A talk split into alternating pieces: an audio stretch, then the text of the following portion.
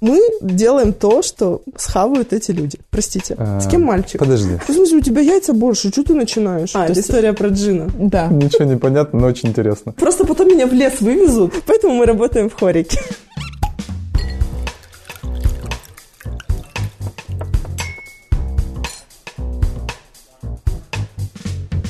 Всем привет, это Костя из Каковихин Digital, селекции Закуток Медиа. Сегодня у нас четвертый выпуск «Хорики, не хорики», несмотря ни на что. Мы сегодня втроем. Э, Лида Чипко, дизайнер, графический дизайнер. Вот.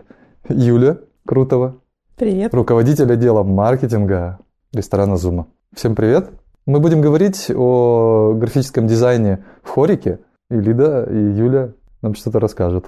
Мне, потому что я ни черта не понимаю в графическом дизайне в хорике. А в графическом дизайне понимаешь? Нет. Лида, можешь начинать? Что такое? Что за нюансы? Почему именно нужно о нем отдельно говорить? Скорее нюанс не в том, что это какой-то особенный дизайн, а в том, что процессы внутри хорики, они как правило, то есть там нету такого как бы жесткого планирования, как в каких-то других сферах.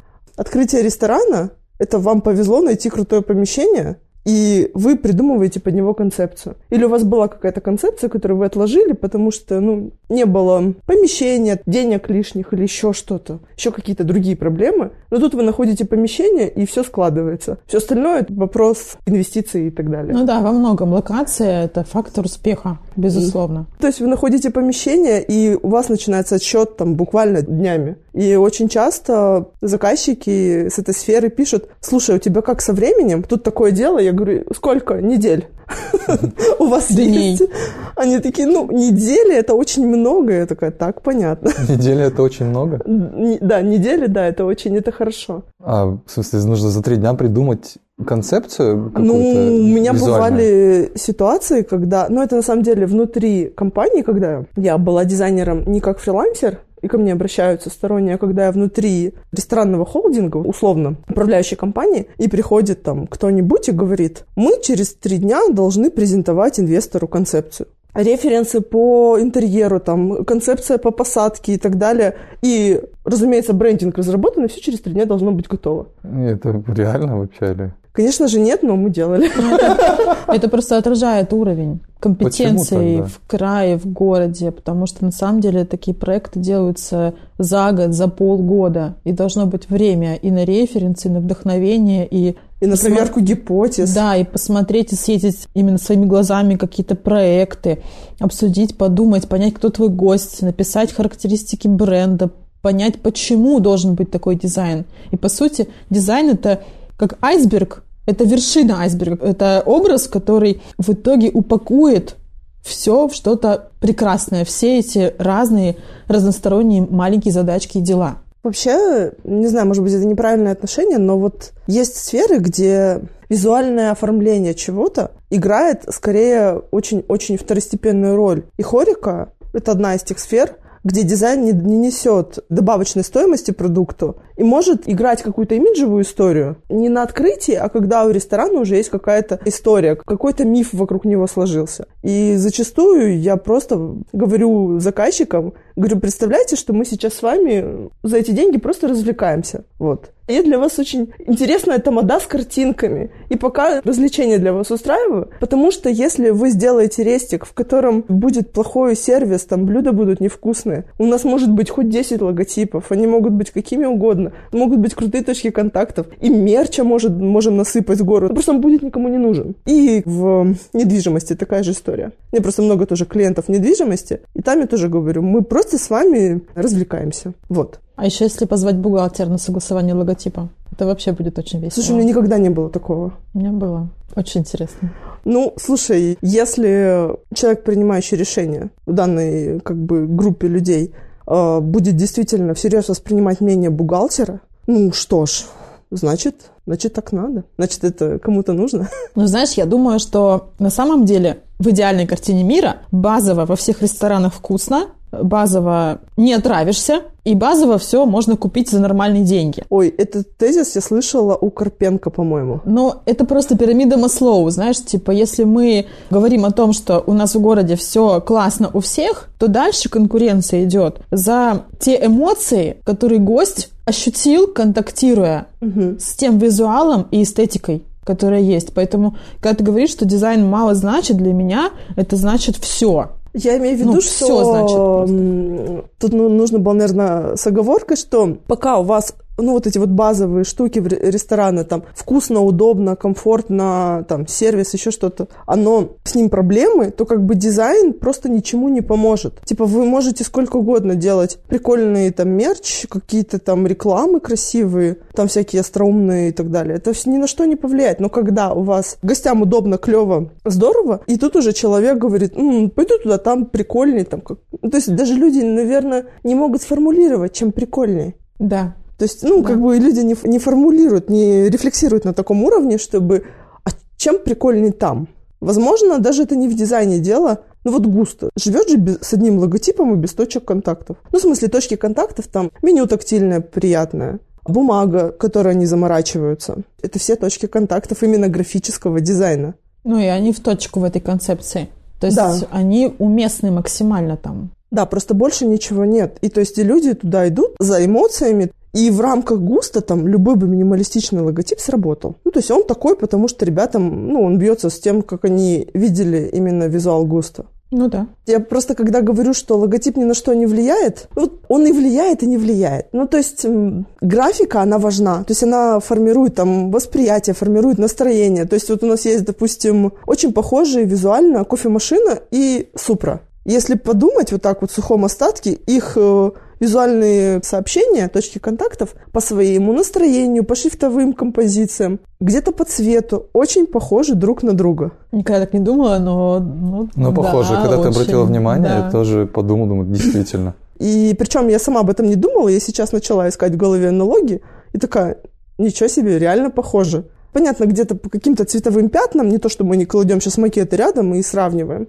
И мы можем даже понять, что, как это сказать, по каким-то точкам у кофемашины, там, у Супры закрыты там истории там про еду, про сервис, про какое-то удобство, они субъективные, они под разные целевые аудитории, но типа это не важно. Важно, что там есть гости, им комфортно плюс-минус, им вкусно плюс-минус, и бренды идут дальше. Они формируют комьюнити, они формируют HR-бренды, у вас есть бабки на это, и вы начинаете уже, типа, не думать о том, как вам выжить. Вы начинаете форми- думать о команде, HR-бренд формировать, чтобы люди хотели к вам работать. Начинаете думать, давайте мерчем засыпем. Есть бабки, давайте. Давайте пакеты в 5, 10, 20 цветов, цветов. Сделаем, сделаем. Пусть это стоит как крыло Боинга, ну прикольно же. Ну да. Вот. Посмотрите на разные вот именно ресторанные бренды, и кто закрыл вот эти вот базовые потребности своих гостей, те начинают развлекаться. А у тебя был э, опыт такой, что один ресторан назывался э, так, и потом резко сменил концепцию? Или у Юли, может? Я пришла работать в ЗАЗу, и в тот момент они открывали бургерную. Ну, тогда было модно открывать э, бургерные. Всех открывали тогда. Да. Было какое-то, не знаю, какая-то болезнь во Владивостоке. Все вдруг решили, что монозаведение – хорошая идея. Э, я пришла туда, концепция уже была сформирована. Ну, какие-то меню нарисовали, что-то начали там какие-то активности делать. Тогда открылось много бургерных, было очень жестко параллельно чепуха открылась, потом жадность, жадность открылась. И... Руками еще там? Нет, нет руками это что? Позже гораздо. Гораздо позже, и вообще другая концепция. Руками это не монозаведение. Угу. Это, ну, типа... Это концепция как есть, есть руками. Да. Все очень такое... Ну, руками тоже интересный, интересное заведение с интересным подходом к сервису. С бургерными реально было жестко. Я помню, как все друг к другу ходили, к нам там приходили менеджеры других бургерных, прям сидели чуть ли не днями. Не то чтобы, типа, у нас можно было что-то взять, сама концепция нерыбного дня была немножечко как это сказать, вдохновлена фаршем Новиковой. Мы просто очень быстро поняли, что такое монозаведение не будет работать, и надо что-то с этим делать. Мы начали конструировать новую концепцию, и новая концепция была очень крутая. Мы ну, придумали заведение, сделали брендинг, концепцию за три дня. Три дня а. это какое-то слово, ну, про успех. В смысле? Все за три дня. Все за три дня. Нет, в смысле, это физически было три дня. Жесть, просто жесть. Я прототип нарисовала за полтора дня. Дальше мы там рисовали какие-то там презентации по CMP и так далее. С планом по меню, с посадкой. У нас же очень маленькое заведение. Нам нужно было туда впихнуть 60 посадочных мест. А это невозможно. Да, я помню. И мы впихнули, по-моему, 48. Это очень плотная посадка. Это должно формировать... Я для Кости объясняю, что... Да, конечно. Я... Плотная посадка, у тебя не может быть высокий средний чек. Людям некомфортно при высоком чеке сидеть близко к другим людям. Ну, только если вы не в Италии.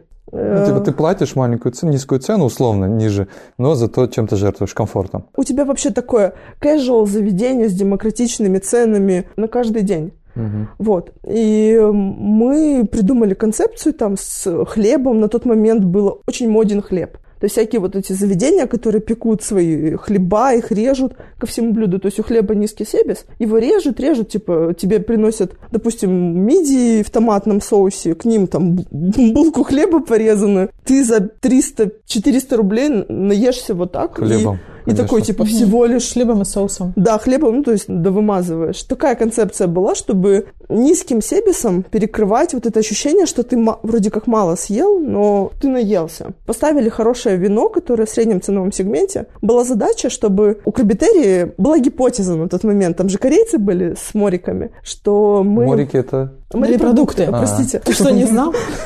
Я много узнаю, когда подкаст А, задумал. Что, типа, во Владивостоке краб местные не едят. Ну, типа, они едят его через своих там знакомых, которые... Владивостокчане. Да, да, местные люди, не приезжие. И мы захотели, чтобы в нашем ресторане люди могли позволить себе краба. Ну, типа, не покупали вот это вот огромный краб, который тебе приносит на пол стола, и он там... Как в зуме. Да, как в зуме. Мы хотели продавать его по граммовке, чтобы человек купил себе лапу, две, там, бокал игристого, там, какой-нибудь, там, еще какие-нибудь брускетики, ну, такой девочковые посиделки с очень недорогим винишком, но хорошим. То есть там рислинги у нас были, по-моему, американские, прикольные. Не помню, не скажу. Ну, нормальный за 250 бокал. То есть очень-очень приятная цена. И очень клевая концепция. Хлеб, краб доступный. Две лапы краба выходили 350-400 рублей. Очень, по-моему, приятная цена. И потом, конечно же, люди сидели, нам нравилось, что у нас много русских гостей, но это все быстро закончилось, потому что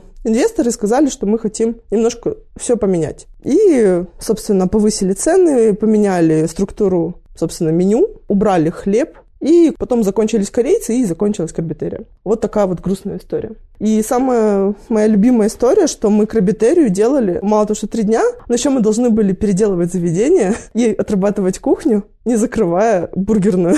То есть она И как бы- работала с утра до, до 9 вечера, а после 9 вечера наступала ночь, и приходили мы, а, строи- строители строители. строили, а мы отрабатывали кухню. Отрабатывали кухню, что значит? То есть я и два шеф-повара Что делали конкретно? Ну, готовили блюда. готовили блюда. Ты же дизайнер, подожди. Да, вот это вопрос сейчас э, Да, интересно. Как очень. дизайн связан с отработкой кухни? Там я была еще фуд-стилистом, А, и да, мы с да. шеф-поварами... У нас не было бренд-шефа на тот момент в компании. Два шеф-повара разных проектов из компании я, мы вот втроем придумали, как что будет выглядеть. Я помогала выкладывать.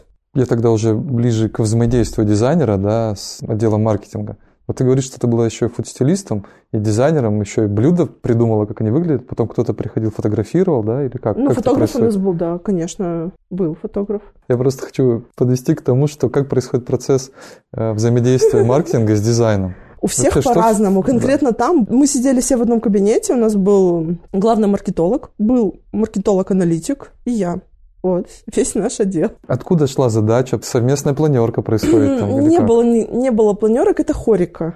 Константин. Там Я- ну, нету... как-то в смысле- же рождаются идеи, визуальные их ну, в смысле, мы сидим рядом друг с другом, мы... у нас очень мало времени на все. Я слышала, есть компании в Хорике, где есть какие-то планерки, да, когда у вас достаточно много сотрудников, то есть у вас есть ну, возможность... запас времени. Да, запас времени. Так случилось, что когда я работала в ЗАЗе, у нас не было такого. То есть приходит э, инвестор и говорит, хочу, ну, типа, вот так. Как он понял, что он именно это хочет? Я уточню. То есть не почему он так решил, Ага. а как работает вот этот сам процесс от владельца, инвестора до человека, который реально это воплощает. Как это работало и как ты считаешь, чтобы это правильно работало? То есть как это должно быть в идеальной картине мира, чтобы это было круто? Сложно сказать, потому что Я никогда не работала в концепции, где все условно правильно. Честно тебе скажу, я не знаю, как правильно. Я знаю, как работает, а как правильно, не знаю. Как там это происходило? У нас был главный маркетолог,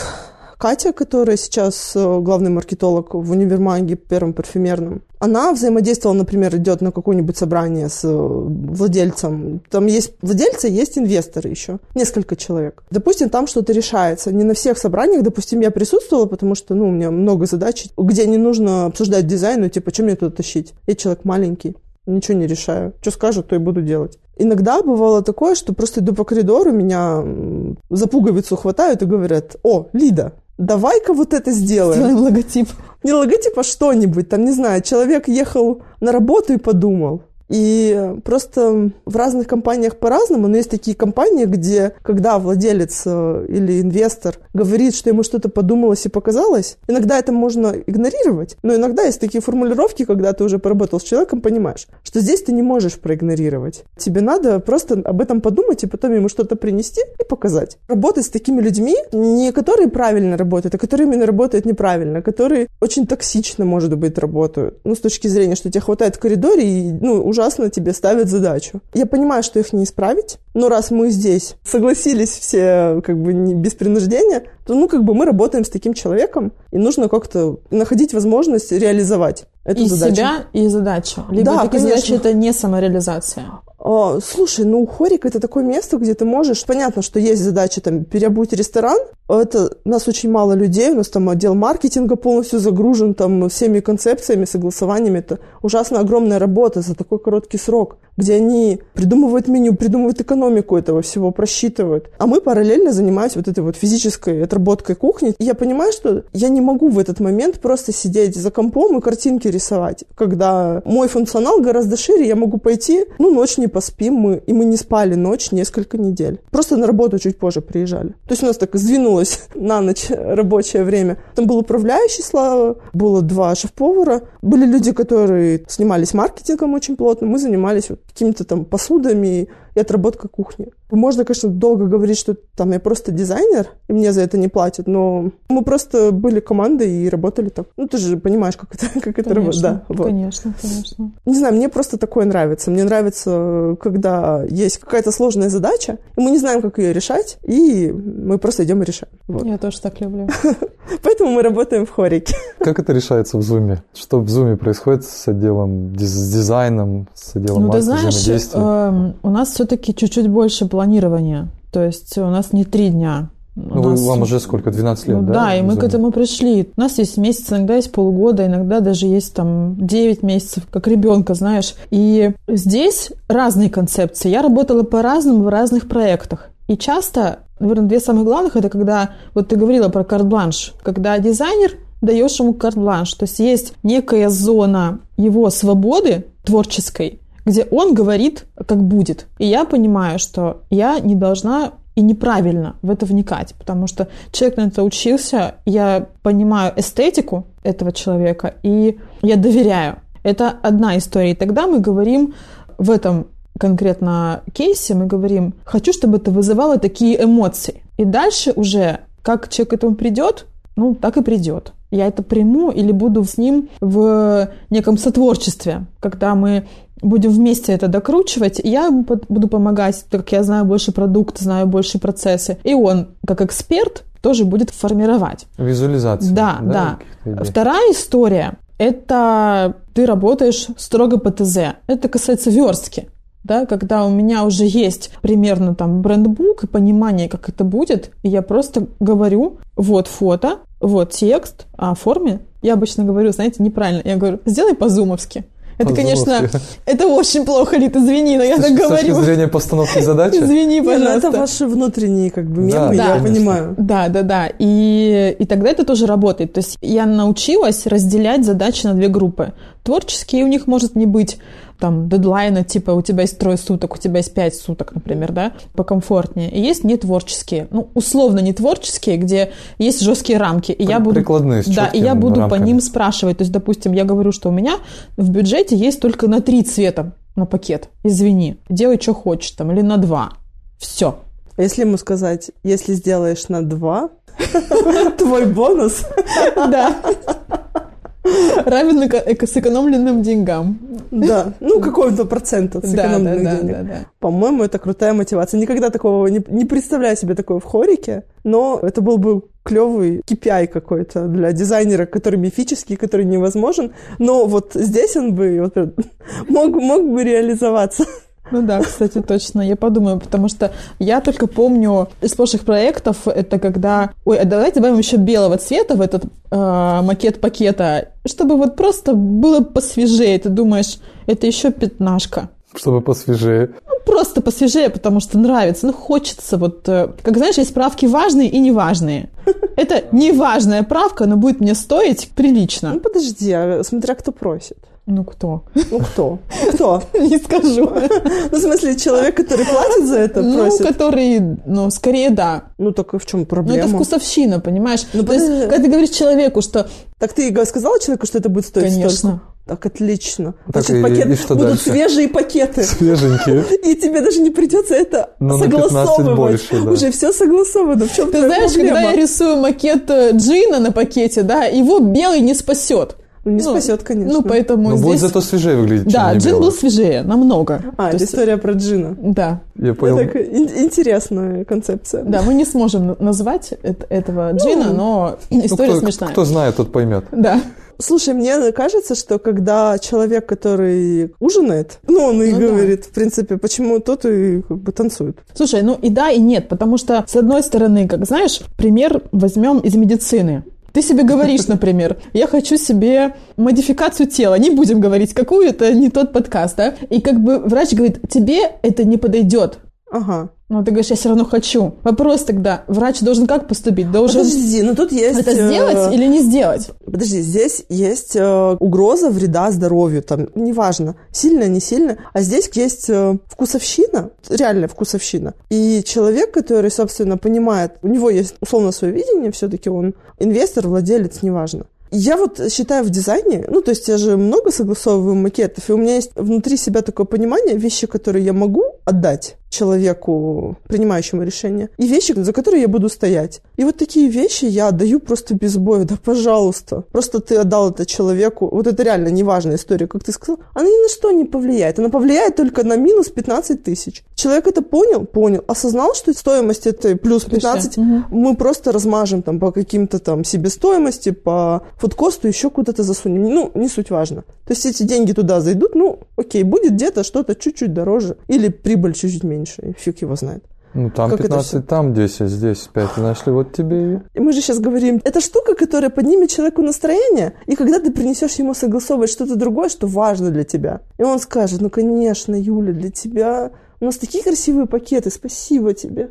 Свежие. Свеженькие. Вот. И... Все пакеты свежие. Все пакеты свежие, да, и ты это дала человеку это ощущение, что пакеты у него наконец-то свежие, и он или она, неважно кто, ну, типа, человек, принимающий решение, был более лоялен при принятии действительно важного решения. Мгм. Не всегда это так связано, но... Уступка за уступку. Ну, это Да. умно. Это прям, так- ну да. Ход, подогреть. Ну, я тоже так делаю иногда. Я понимаю, о чем ты. Вот, и есть вещи, которые реально можно отдать. Ты просто понимаешь, что дальше будет важно, и ты просто сначала сдаешься, а дальше говоришь, ну вот это мы должны сделать так. Уступить пешку. В шахматах Да, называется. да, да. Ради большой фигуры. Пешку. Ух А Вы ты. еще можете разговаривать о каких-то странных случаях, странных, без имен? Случаев так много. Да приводи какой-нибудь, но без имен, естественно, а что в твоем названия. понимании странный? Хороший вопрос. Ну, когда, очевидно, на твой взгляд, глупое решение. Ну, оно принесет вред, чем пользу. Либо просто это какая-то блажь. Ты ничего с этим не сделаешь, Жены потому директора. что... Слушай, я вообще не скажу честно, я сталкивалась только один раз с женой директора, но она была таким же лицом, принимающим решением, потому что они оба владельцы бизнеса. Но тогда я попала в очень странную ситуацию. Вот. Я э, думала, что люди, принимающие решения, те люди, которые вначале сказали мне, что они принимают решения, но в итоге, когда мы дошли до презентации концепций, эти люди уже были уволены.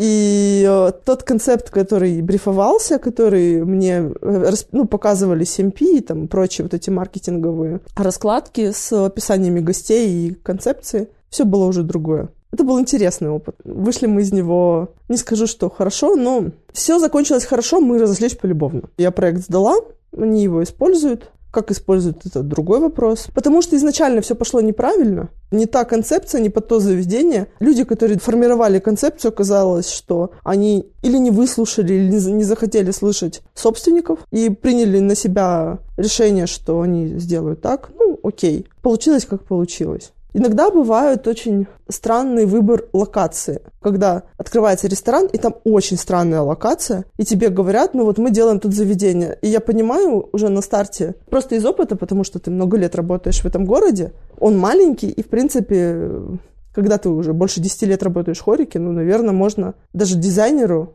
уже понимать, какая локация хорошая, какая плохая. И вот приходят люди, маркетологи, собственники по-разному и говорят, мы там открываем ресторан, нужен там брендинг. И я просто понимаю, что я делаю впустую работу, которая... Ты говоришь? Ты делишься своим мнением? А я говорю, а по какому принципу выбрана локация? Как правило, мало кто говорит действительно правду. Обычно это просто досталось это место. Там с хорошей арендой, там с хорошими арендными каникулами, возможно, и вы приняли решение там что-то открыть. А когда вы начинаете уже формировать, о чем мы там откроем, ну, хочется вот так а концепция или не бьется, или аудитория туда не пойдет, или там парковки нет. Почему закрываются рестораны э, с неудачными локациями? Ну, то есть, потому что локации зачастую решают больше, чем концепция, дизайн и кухня. Потому что во Владивостоке очень много рестиков и кафе. Вы можете в любом районе, даже уже на второй речке, уже нормально покушать, без проблем. И человеку очень сложно менять какой-то привычный маршрут или удобный ему маршрут. Человек знает, что я могу там где-то припарковаться. Я зачастую еду в практику просто потому, что я знаю, что я там припаркуюсь. Мне комфортно. Да, парковка. Парковка и локация. Да, в Владивостоке важно. В Густо я поеду только в определенное время, потому что я знаю, что я припаркуюсь там днем. Я не припаркуюсь там ни на платное, ни на бесплатное, даже нет смысла пытаться. Вот, а ехать домой, оставлять машину – слишком сложный сценарий. И... Либо это может быть бар, где машина не нужна, и тогда все ну, упрощается. Это, это для тебя рюмочная. упрощается. Мне надо вернуться домой, поставить машину, вызвать такси и поехать. А там уже не важно. Это запланированный да, сценарий. Бар ты планируешь. Типа, конечно. Всегда. Ну, ты говорила про эстетику города, как его формируют рестораны. Я корректно понял, о чем да, ты хотела сказать? Да, я, когда тебя допрашивала на тему, ты когда соглашаешься, и где точка ты идешь на уступки, или не идешь в согласовании какого-то макета, это может быть там вывеска или что-то еще, угу.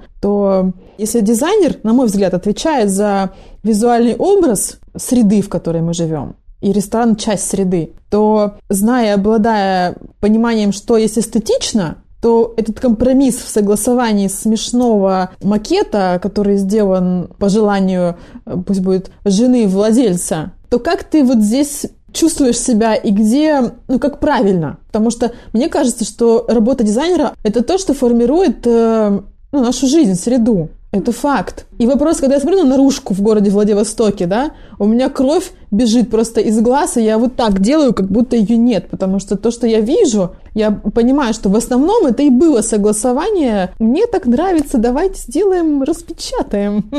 А это же, ну, мрак. Как заказчики разные, очень с разным уровнем осознанности вкусовых предпочтений, уровнем насмотренности, так и дизайнеры тоже разные.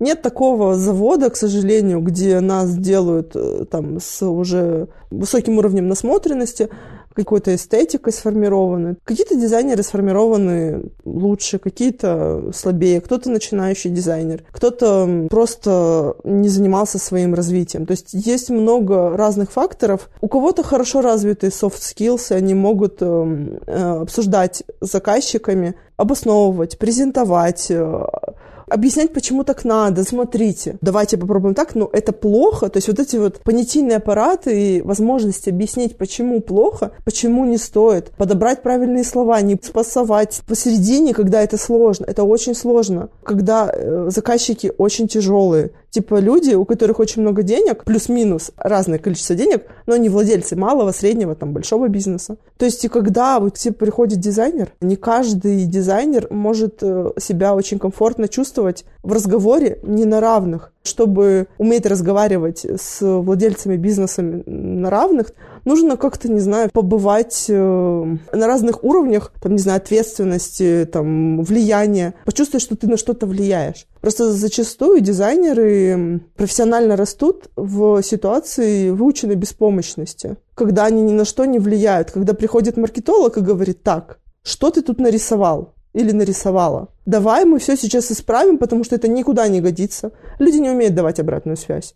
Приходят дизайнеры, которые просто искалечены. Они не знают, что они могут, они не знают, что им вообще можно говорить. Что им, в смысле, можно, что они не грязь под ногами, им можно сказать вслух, что им что-то не нравится, что они, не дай бог, о чем-то думают. Я, конечно, не снимаю ответственности с дизайнеров, ни в коем случае, типа, не, не жертвую в этой ситуации, но все-таки дизайн — это сервисное подразделение, оно скорее реакционное. То есть, типа, есть кто-то, кто говорит, что у нас есть задача, у нас есть там потребность, у нас есть что-то, и надо что-то сделать. А там дальше уже уровень влияния дизайнеров на эту, типа, или мы работаем четко по ТЗ, или дизайнер может подумать. И то есть дизайнер все-таки как бы за счет своей более пассивной позиции в структуре бизнеса, не потому что дизайнеры пассивны, ну просто потому что они скорее как это решают задачи бизнеса, они придумывают э, эти задачи. И вот эта вся штука сформировала их более пассивную позицию, потому что приходит маркетолог, который лучше знает, или который не может отделить вкусовщину свою личную от эм,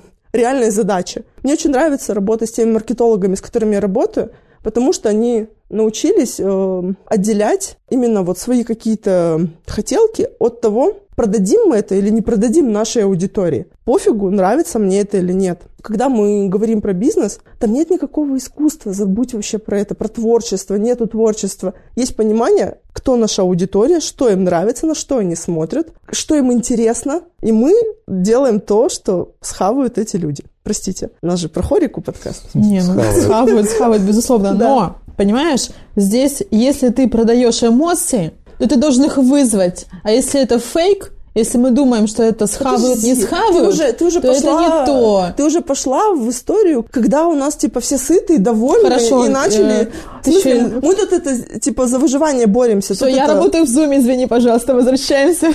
я, я про свой опыт, что, пойми просто, если я не вызываю эмоций, то у меня это не схавают. Я понимаю, ты молодец. Но про другое ну да. Я тебе просто говорю, что происходит за дверьми зумы. Ну, то есть мир, там, где люди, дизайнеры за полторы тысячи макеты делают. Страшное дело. Это к вопросу, это мой был спич про баннера, как, как появляются билборды, от которых тебе плохо. Очень мне очень жаль. Я прошу прощения, что ты кто-то еще, я знаю просто еще нескольких людей, которые так говорят про дизайнеров, что вот как они это допускают. Ну, это коллективная вина и ответственность, типа, но кто больше виноват, очень сложно сказать. Конечно, э, конечно. Но я тебе объяснила просто, почему это появляется. А как научиться маркетологу по-другому думать? Вот дай советы со стороны дизайнера. Ну, то есть, что нужно изменить? Э, вот ты сказала, мне прям резануло, знаешь, как затравленные дизайнеры, да, вот Конечно. меня прям резануло. Видела таких, да? Да. Может быть, я и была причастна в начале карьеры к таким дизайнерам, но могу так сказать. Но что надо сделать? Потому что я все равно, я верю, что дизайнер это все равно, как знаешь, какой-то конструктор смысла или опыта, да, и верю в это. Это, возможно, я наивна, да, но как работать, чтобы дизайнер раскрылся? Ой.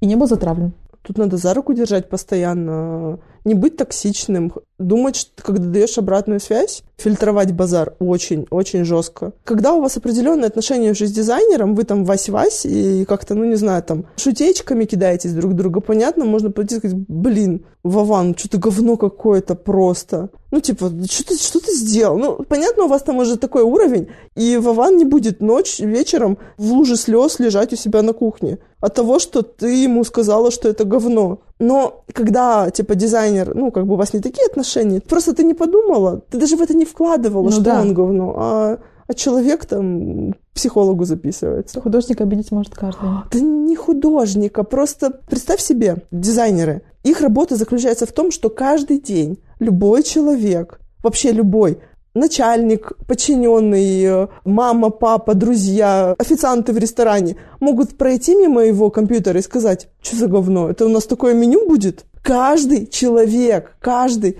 Представляешь, какая толстая кожа должна быть у человека, чтобы он это вывозил? Просто представь. Я работаю в маркетинге, и каждый может сказать, как правильно делать рекламу. Так, каждый знает подожди, лучше, чем я. Даже официант. Конечно, но ты э, идешь и разговариваешь с инвесторами, идешь и разговариваешь. В смысле, если бы все дизайнеры шли и разговаривали с инвесторами, конечно, они бы тебе сказали, слышь, что, вот сейчас развернулась и пошла. Я как бы просил, чтобы ты мне обед заказала, а твое мнение я не заказывал. А дизайнер не может так сказать. Он даже не знает, что можно тебе сказать, чтобы ты отошла отсюда и не смотрела в его незаконченный макет. Ну, в смысле, ты просто сравниваешь себя и дизайнера. Ты руководитель отдела маркетинга. Ну, ты молодец, ты вывозишь критику. А их не учили. У меня два вопроса еще последних, если что-то хочешь добавить. Первое. Я, например, захотел залезть в хорику, да? Вот, и говорю, Лида, я придумал тут вот один ресторанчик, значит, молекулярной кухни, называется Кома Молекуляри. Вот, сколько стоит логотип? Не знаю. Говорит за- 5 миллионов. Что за ответ такой, не знаю. Ну, Сколько подожди, стоит? ну, я скажу тебе вилку. Чего она зависит? Давай вилку скажи. Зависит от того, от сколько точек контактов ты хочешь, насколько тебе нужно Подожди, развить ты этот говоришь уже брендинг. о, ну, о развитии бренда, просто логотип хочу. Я не, не делаю просто логотип. Логотип ничего не решает. Тебе я скажу, хочу где- логотип. А вдруг мне Да. не понравится, я не буду открывать ресторан. Ну, подожди, ты же открываешь ресторан, ну, тебе нужно продумать концепцию, как это все будет работать. Ну, логотип это ты имеешь в виду, вот название, окей, есть, да, например. Название, логотип – это разные вещи. С Э, кем мальчик? Подожди. Подожди. Я тебе говорю про то, что вот название я тебе сказал. Я хочу, чтобы ты его визуализировала. Подожди, не нужен никому просто логотип. Конечно. Ну, тебе нужно понимать, как тебе вести соцсети, какая у вас будет стилистика там ваших э, точек Да контакта. подожди, надо понимать, э, какой у тебя план. Сколько ты хочешь денег заработать, какой у тебя будет средний А че- меня это, чек. как, меня это как, ну, в смысле, средний чек мне интересен. Сколько он хочет денег заработать, меня не Но интересует. тебе нужно это упаковать. То есть, если, допустим, ты хочешь средний чек, там, не знаю, 500 рублей, Сначала ты должен к ней подойти. тогда, тебе- тогда у тебя должен быть, не знаю, там, определенные, не знаю, бургеры из молекулярной кухни, и это будет быстрая оборачиваемость, это будет, ну, другие выручки. Либо ты хочешь... Юля, мы тебя Га- в долю, не переживай. Конечно, гастротеатр ты хочешь, например, да, и тогда это будет вообще другой гостевой поток, но... А потом уже к Лиде, не трогай Лиду. Да, типа, я спрошу тебя, если у тебя какое-то, как бы, позиционирование, если у тебя какой-то маркетинг, там, микс, там, не знаю, CMP. все эти вот эти- слова ваши. Говорю, вот хоть что-нибудь. Есть у тебя понимание, про что твое... Молекулярная кухня, кома молекуляре. Что тут непонятно? Уже не модно. Просто, да, открывать сейчас молекулярную кухню во Владивостоке. ну, Надо было такое 10 лет себе. назад открывать. Да, да, понятно. 15. Да, я, не я просто хотел узнать, сколько стоит логотип. Очень... Слушай, подожди, нет, Начинается надо сказать, что вот стоит много, дорого, и не, и не делать сколько гарантий. денег? Сколько Ну, типа, и денег? все. Раз мы говорим, ну, такие же могут быть заказчики, да, хочу и потратить деньги. Я не хочу просто суммы называть вслух. Да, не нужно сумму Ну, называть, но дорого, очень дорого. Сколько ты хочешь, сколько у тебя есть? Мы потратим все 30 твои тысяч деньги. за один вариант логотипа ок? 30 тысяч Ну. Чего? До- долларов или евро? Да рублей. надо понимать, это же 30, важно. Ну, сейчас Уже понимаешь, нет. что рубль вообще упал, но тем не менее. Да, только в долларах, пожалуйста, расчет. Короче, в хорике так не работает, да? Да, да, подожди, в хорике работает по-разному. Ты же меня спрашиваешь. Да. И, типа, я тебе могу сказать, что мы тут в дизайн-чате обсуждали, ну, у кого какая там вилка по деньгам. Огромное количество людей за 5000 логотипы делают. И они могут быть не хуже и не лучше. Ну, Потому что, типа, не в лого- типа, логотип тебе не заработает денег. Просто, когда я подхожу к разработке брендинга, мы стараемся учесть емкость развития бренда, куда он может пойти, и чтобы у отдела маркетинга было по минимуму вопросов, что делать дальше с визуалами. То есть, чтобы был задел на то, как это все развивать. Хорошо. Вопрос такой, вот знаешь, а когда ты делаешь логотип, надо ли накидывать варианты? Вот что такое накидать варианты, и это хорошо или плохо? я не знаю, что это Ну, такое. знаешь, когда говорят, ну, ты принес логотип, да? Тебе говорят, ну, нормально, сделайте еще три. Я так не Вот, работаю. ну, вот это, это правильно или неправильно так делать? Смотри, опять же, логотип ничего не решает. Вот прям не решает. Решает то, как он работает в системе. Это очень важно понять, что мы пришли сейчас к тому времени, когда логотип где-то там живет, и, во-первых, у него может быть много вариаций. То есть логотип должен подстраиваться под носителей, а не носители под логотип. У вас должны быть какие-то короткие версии логотипа, у вас должна быть система графики. Неважно, что это. Какая-нибудь генеративная графика, которая генерится там, не знаю, каким-нибудь там плагином. Это могут быть иллюстрации, которые вписываются в концепцию вашего заведения. Это может быть узор, прости господи, если это тоже вписывается в концепцию. То есть эм, нету ничего плохого, нет ничего, что устарело, не модно. Мгм. Рестораны такая сфера, там может работать все что угодно. У меня был недавно случай, наверное, за последние годы первый, когда у меня не приняли брендинг. ЛПР, лицо, принимающее решение, оказался другой человек. И вначале, типа, разговаривали не с тем. Тебе говорят, что это вот он, Мгм. М, держи твой ЛПР, человек, который будет согласовывать, а потом оказывается, это, Это не не тот человек, да. Вот, и тут была такая же история, где там я придумала систему графики, которая генерировалась через плагин. Очень клево. Мы можем просто генерировать ее уникальную, клевую, просто Что постоянно. за плагин?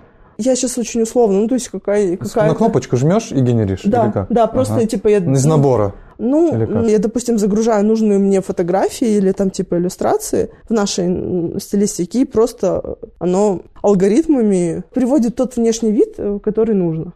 Ничего не понятно, но очень интересно. В смысле, это просто один из миллионов подходов, которые могут быть. Можно делать хоть как угодно. И когда ты вот эту вот всю систему придумываешь, когда у тебя есть там сетки верстки, когда ты понимаешь, как у тебя расположены элементы, какие у тебя заголовки, э, шрифтовые пары подбираешь, и вот эта вся штука, то есть это брендинг, а не логотип. Да, полностью с тобой Логотип, согласна. ну, типа, он может быть вообще любым. Решает вот эти все штуки, которые, о которых я рассказала. Главная задача бизнесов и собственников понять, что, типа, когда они приходят и говорят, накидайте мне логотип, важно не придумать логотип, важно придумать то, как он будет работать со всем остальным. И когда, допустим, я презентую брендинг, иногда у меня есть разные клиенты, и кому-то я даю два варианта, кому-то вообще один. Просто потому, что я знаю, что с этими людьми, там, я их хорошо понимаю. Я знаю, что им достаточно одного варианта, не потому, что я не хочу работать, хочу сделать меньше. Ну, просто они понимают, про что они. То есть мы заранее максимально поняли, кто мы, что мы, куда мы идем, что за заведение, и все, и мы делаем. С хрустом так было. Это пекарня, вот. И там вообще сначала был один, мы потом его, мы графику доработали. И второй, они даже буквально там на слайды не смотрели, да нам все нравится нормально. Ну, окей, хорошо. И все, ну, как бы все работает. И когда, возвращаясь к тому вопросу про накидать вариантов, это просто или дизайнер, или отдел маркетинга, не знаю, на ком это ответственность, не донесли до собственников и владельцев бизнеса, что мы не накидываем варианты, мы не генерируем их. У нас есть понимание нашей концепции, у нас есть средний чек, у нас есть маркетинговая составляющая, мы понимаем, про что заведение. Все остальное – это вкусовщина. Если вы хотите развлекаться этим и тратить на это время, ну, наверное, просто собственники не понимают, что важно в данной ситуации. А важно заказывать посуду, которая будет идти там из Англии, допустим. Полгода. Полгода, да. Я просто помню, у меня был такой кейс, когда мы Черчилль заказывали, ну, когда он еще был моден, очень давно. Заказывали из Англии, и пока люди развлекались логотипом, были вещи гораздо более важнее, вот. И это просто амбиции человека, который, ну, типа, реализует их не очень, как это, эффективно для бизнеса, и все. Я это вижу так. Короче, не кидайте в Лиду логотипами. Была, сколько денег не сказала, стоит ее услуги. Как наперсточница все говорила, какие-то штуки непонятные. Ну, в общем, несите ей деньги, Потому она что классная. каждый проект индивидуален, как снежинка. Ой, какие слова вообще. Как Это неправильно, как узор, узор, да, ты имеешь в виду? Конечно. Так мило. Спасибо большое. Это четвертый выпуск «Хорики не хорики». Говорили про дизайн, про дизайн в хорике. Разговаривали. Была Лида Чепкова, дизайнер, Юля Крутова, маркетолог, и я, Костик Кавихин из Кавихин Digital селекции Закуток Медиа. Спасибо, что слушали. Пока-пока. Спасибо. шер, репост. Спасибо. Вот еда и точка обидится, что я про них ничего не сказала. Бизнес? оби- бизнес. Конечно. Ну, да, кстати, я думал, а что ты про еду точку А вы не спрашиваете? Да я бы хотел, думаю, ну ладно. Костя, генератор абстрактных форм. Нажимаешь на кнопку, просто абстрактная форма генерируется. Все. Что ты Костя, генератор абстрактных Чего вы? Можно по нормальным человеческим языком? Квадратик рисуется все время разным. Наж- Понятно? Покажите, покажешь, куда жать. Нажимаешь кнопочку, раз Покажешь, куда жать. Зачем тебе Да на какую кнопочку? Ну я хочу понажимать. нажимать? Мне Ну, понажимай сказала. Лида сказала, плагин. Он просто ищет, У он меня хочет себе логотип плагин- сделать. Он хочет кнопочку нажимать, чтобы у него логотип делать. Да нет, это уже Артем Лебедев все давно придумал. И сайт хочет так же, чтобы было. Нажимаешь, что ты- сайт. Что ты за меня говоришь? Нет, Я, ну, же здесь, между прочим, сижу. Э, Я имела в виду, ну, типа, опять же, это не просто плагин. Ури, ури, Типа, для, как это сказать, для этого плагина, допустим, Что за плагин такой? Да, блядь! Кодированный отдельно, ты его закодировал или что? Или это существующий? просто какой-то кусок кода Вот. нейросети. Это, это А, просто всё. абстракция. Ну, теперь понятно, бы сказал, что нейросеть. Абстракция, Все, да. понятно стало сразу. Нейросеть. Куда жать? Просто скажи. Он просто Покажешь. он, видишь, выпытывает у тебя я 30 просто хочу Ты сказала, типа, что это плагин. Я говорю, я Ну, я хочется очень- нажать.